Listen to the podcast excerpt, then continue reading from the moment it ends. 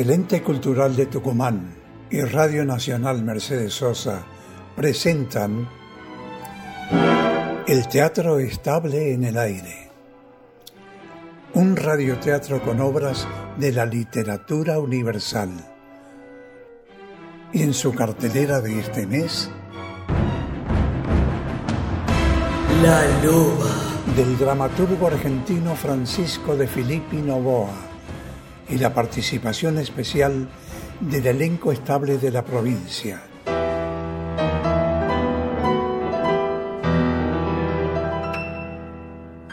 Con Andrés D'Andrea en los relatos, Noé Andrade como Rosario, Ricardo Podaza, Roque, Alejandra Páez Salas, Úrsula, Sergio Matías Domínguez, Salvador, Daniela Canseco como mamá Ana, Nelson Alfonso Julio, Marco Cerda Pietro, Mariano Juri Llenaro, Ignacio Jael Curcio y Norita D'Andrea como Rosario de cinco años.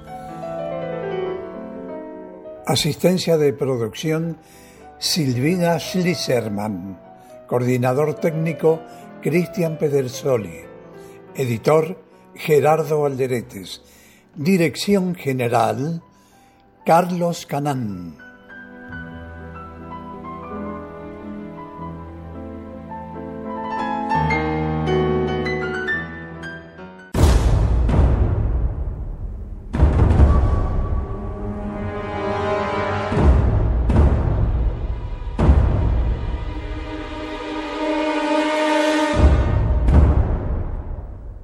Rosario tiembla de ira. La ira sacudía su cuerpo. Se había vuelto de frente a esa magra mujer, Úrsula. Tenía los puños apretados, reprimía esa ansiedad de golpearle en el rostro con todas sus fuerzas, golpear en esos ojos húmedos, empañados, golpear hasta destruir a esa odiosa mujer que la perseguía, la vigilaba, que se metía en sus pensamientos, que trataba de adivinar sus planes. Le gritó que la dejase en paz. Fueron tres gritos que parecieron resonar en toda la casa, que agitaron aún más su cuerpo estremecido de ira. Y Úrsula se marchó, agobiada, repitiendo monótonamente aquel estribillo. No hieras a Salvador. Es inocente del mal que te hicimos. Arriba, en el cuarto de Salvador, padre e hijo se enfrentaban. Padre e hijo se miraban con odio, con rencor. Tía Úrsula vino a pedirme eso, que me fuese. Dije que no en un principio, pero antes de oír tus órdenes, tus imposiciones, prefiero marcharme y eso haré. Te equivocas. Te quedas. ¡Me voy! ¡Te quedas! Y no me grites. Te quedas. Porque yo lo exijo. Lo ordeno. Te quedas y estarás presente en la boda. Quiero que todos los de la aldea te vean. Luego de la ceremonia quedarás libre. Podrás ir a donde se te dé la gana y no volver más si no quieres. Pero aquí te quedas hasta el día que me case con Rosario. Necesito que estés presente para evitar murmuraciones. Tu ausencia significaría que reprochas mi conducta y no quiero que nadie piense eso. De manera que ya sabes cuál es mi voluntad. Te quedas. Eres el amo. Hay que cumplir tus órdenes. Eso mismo. Soy el amo. Me quedaré. Te dije que íbamos a hablar. Ya lo hemos hecho. Te equivocas. Aún falta algo. Nada. Falta. Explícame tu actitud. Cuando anuncié mi casamiento con Rosario ante los invitados, tu cara me asombró. ¿Por qué? ¿Es que no tengo derecho a querer a mujer alguna? ¿Es que eres tan egoísta de condenarme a la soledad para vivir hundido en recuerdos de la que fue tu madre? Ella murió hace años. ¿Qué tienes que reprocharme? Tú lo sabes. No, no lo sé. Explícate. No quiero. Salvador. Si eres tan falso, tan hipócrita como para negar que no lo sabes. Si eres tan falso. Basta. No me insultes. Tan hipócrita. ¡Toma!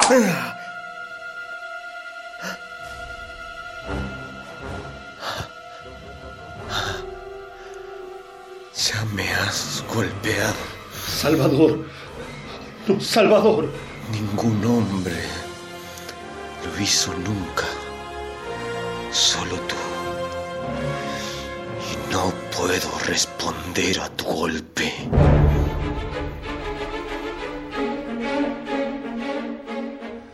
Ni una palabra más entre ellos. Roque dio media vuelta y abandonó el cuarto. Salvador quedó solo. En un ademán de rabia se pasó el dorso de la mano por los ojos y sintió en la piel la humedad de sus lágrimas, lágrimas de dolor, de rebeldía. Después, al volverse sobre la ventana, alcanzó a ver abajo, hundida en las sombras, a Rosario. Vio perfectamente su rostro, sus ojos fijos en él, y rápidamente se esfumó, alejándose. La cabaña abandonada tenía un silencio extraño. Rosario, de pie en medio del cuarto central, contemplaba la boca de la chimenea, ennegrecida, apagada, los viejos muebles destruidos, sobre los que rebotaba opaca la luz de la luna filtrándose por entre aquella hendidura del techo. Era un extraño silencio aquel, pleno de voces para Rosario, voces que la estremecían, que parecían brotar de entre las resquebrajadas maderas del piso, como si en los cimientos de la cabaña estuvieran sepultados Pietro y Ana. De pronto, la puerta que se abrió a sus espaldas y su llamado ansioso.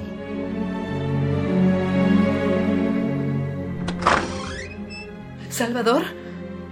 No, Usted, váyase. te vi. Te detuviste bajo la ventana de su cuarto.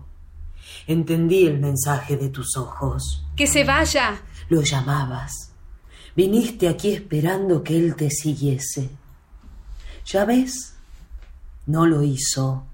No quiso hacerlo. ¿Qué es lo que intentas hacer, Rosario? Está bien, Úrsula. Voy a decírselo.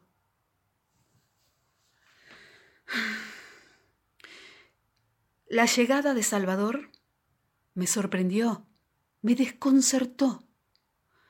Pensé primero en no explicarle nada, refugiarme en un silencio, dejarlo que pensase lo que se le viniese en ganas y no permitirle ningún insulto, ningún reproche. Después cambié de idea.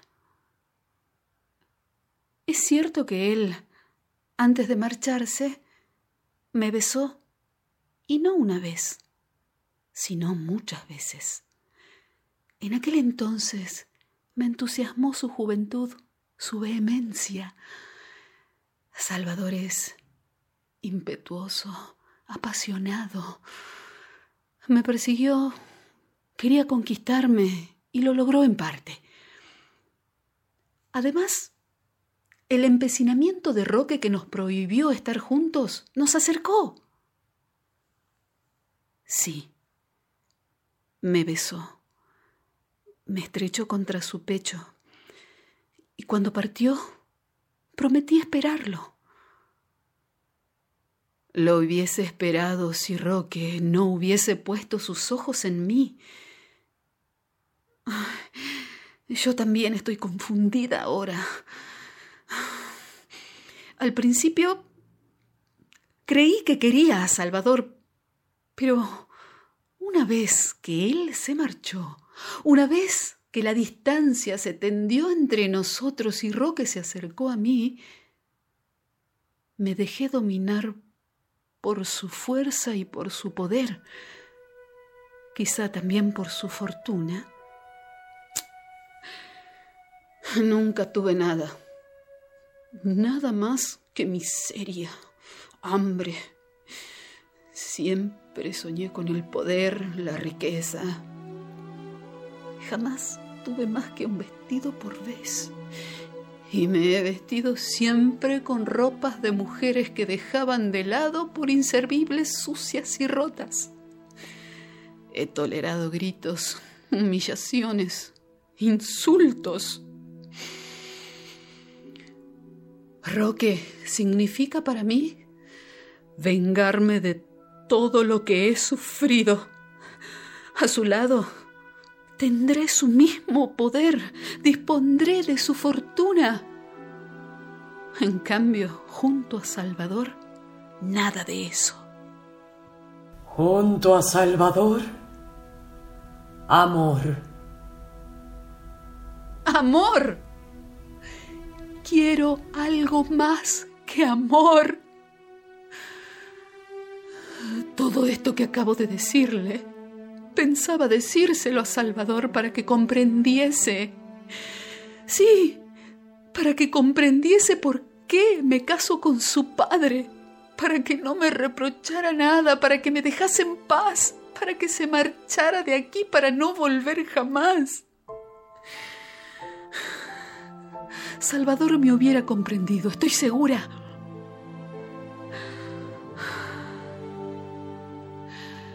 Bien. Ahora ya sabe por qué me detuve bajo la ventana de él, por qué lo llamé con mis ojos. Iba a explicarle todo y también pensaba pedirle perdón. Ahora que ya lo sabe, váyase. ¿Quieres que te diga lo que pienso, Rosario? No creo en nada de lo que me has dicho. ¡Úrsula! En nada. No creo en nada. Mientes, ocultas tus verdaderas intenciones. Loca. No estoy loca, Rosario. No lo demasiado loca como para no entender que algo planeas. Algo horrible, espantoso. Váyase. No importa lo que hagas conmigo y con Roque. Yo te dejaré hacer lo que quieras, porque lo tenemos merecido. Pero no hagas daño a Salvador. A Salvador, no. Loca. Está más loca que nunca. En la mañana siguiente, Salvador abandonó su cuarto y sin aguardar el desayuno, como huyendo de todos, salió de la casa internándose en un bosque vecino. A poco de andar, oyó claramente las pisadas de alguien que lo seguía. Oía las hojas resecas, las primeras hojas del otoño, aplastándose con leves gemidos bajo el pie de alguien que le seguía. Se volvió de improviso para encontrarse con su padre se miraron como dos hombres midiéndose antes de lanzarse a la pelea. Roque avanzó hacia él, grave, pálido, un poco demacrado.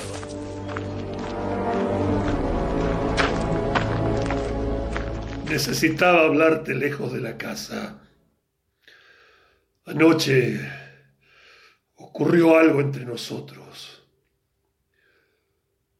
No tomes por debilidad de mi parte lo que voy a decirte. Me dolió haberte castigado. No he dejado de pensar en toda la noche. Me dolió terriblemente. No quiero que me guardes rencor. También te digo que no volverá a suceder. Necesitaba decirte lo que he dicho para aliviar mi conciencia. Olvida eso. Gracias, Salvador. En cuanto a tu orden, ya sabes que será cumplida. Estaré aquí hasta el día de tu boda. Pero al minuto siguiente de la ceremonia me marcharé. Y no podrás impedirlo. No lo haré. Después que me marche, no volverás a saber de mí. Tampoco necesitaré de tu dinero para vivir.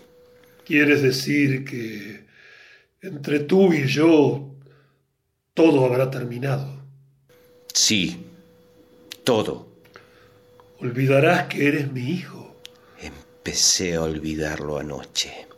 ¿Cuándo te castigué? Cuando anunciaste tu boda con esa mujer. ¿Qué tienes contra ella? Lo que tengo es contra ti. Habla. Te dije anoche.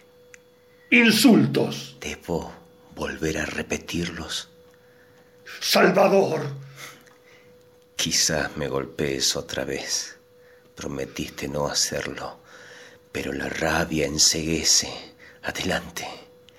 Golpéame si quieres, pero debo repetirte que eres falso, hipócrita. Salvador. No era que quería saber qué es lo que tengo en contra de ti. Es eso precisamente, que me separaste de ella, que me prohibiste acercarme tan solo. ¿Qué me dijiste entonces? Que ella era una sirvienta, que ambicionabas una mujer más digna para mí. Y ahora resulta que lo que era indigno entonces resulta digno para ti. Reprocho, lo que te acuso, es la falsedad de entonces. La querías, te gustaba, la querías para ti. Luchaste contra tu propio hijo para hacer tuya una mujer. Eso es despreciable. Termina. Sí. ¿Para qué seguir hablándote más? Antes sentía cariño por ti. Eras como un dios para mí. Ahora eres solo un hombre a quien terminaré despreciando. Soy tu padre. A los padres también se les desprecia cuando cometen vilezas como la tuya. Salvador. Es todo lo que tenía que decirte. Desde ahora en adelante no volveremos a hablar más. Salvador le volvió la espalda y lentamente se internó en el bosque que se abría más allá de la ribera, desde el que contemplaba la fecunda campiña de la sila. Roque, sudoroso, agitado, volvió sobre sus pasos y se encaminó hacia la aldea, y al llegar la noche... Aquí tienes, Rosario. Esto es para ti. Abre esta caja. Ábrela. Sí.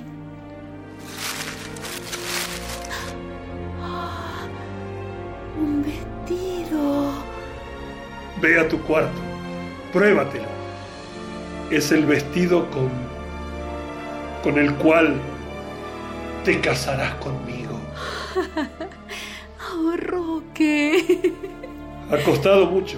El mejor vestido que pude encontrar. Vestido de novia. Ve a probarte. Quiero verte. Sí, enseguida. Espera. Sí, ¿Salvador? en su cuarto. Cenó solo. Úrsula le sirvió.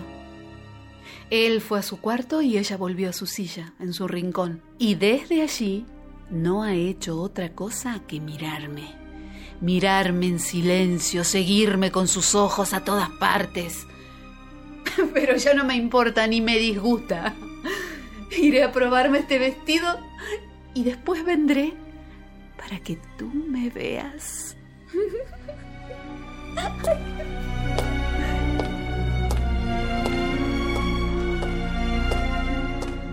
Ay,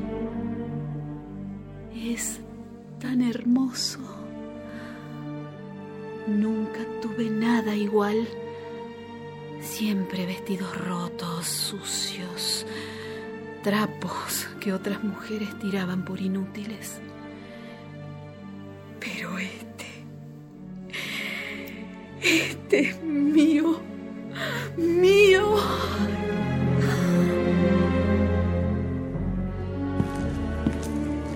Tarda demasiado. Demasiado tiempo para ponerse un vestido.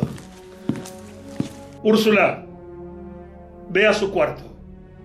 Dile que se dé prisa. No le digas más que eso. Ni una palabra más. Quiero que terminen tus locuras. Repetiré tus palabras. Solo eso diré. Solo eso.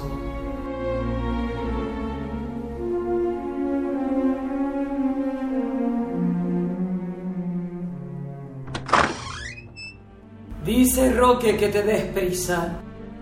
Úrsula, mi vestido, mi vestido de bodas, ¿le gusta? Con este vestido voy a casarme con Roque. Voy a ser la dueña de esta casa. Voy a dar órdenes. Se hará lo que yo diga. Se cumplirá mi voluntad y mis deseos. Solo eso es lo que quieres. Mira, tu vestido tiene manchas. Manchas de sangre. Me herí en una mano. Sí, al ponérmelo. Un alfiler que se encontraba allí. ¡Ah! ¡Sangre! ¡Sangre en tu vestido de bodas! Es como una predicción. ¿Eso cree usted? ¿Que mi boda con Roque traerá sangre a esta casa? ¿Eso cree Úrsula? ¿Mi boda traerá sangre a la casa? ¡Qué ocurrencia! ¡Qué ocurrencia!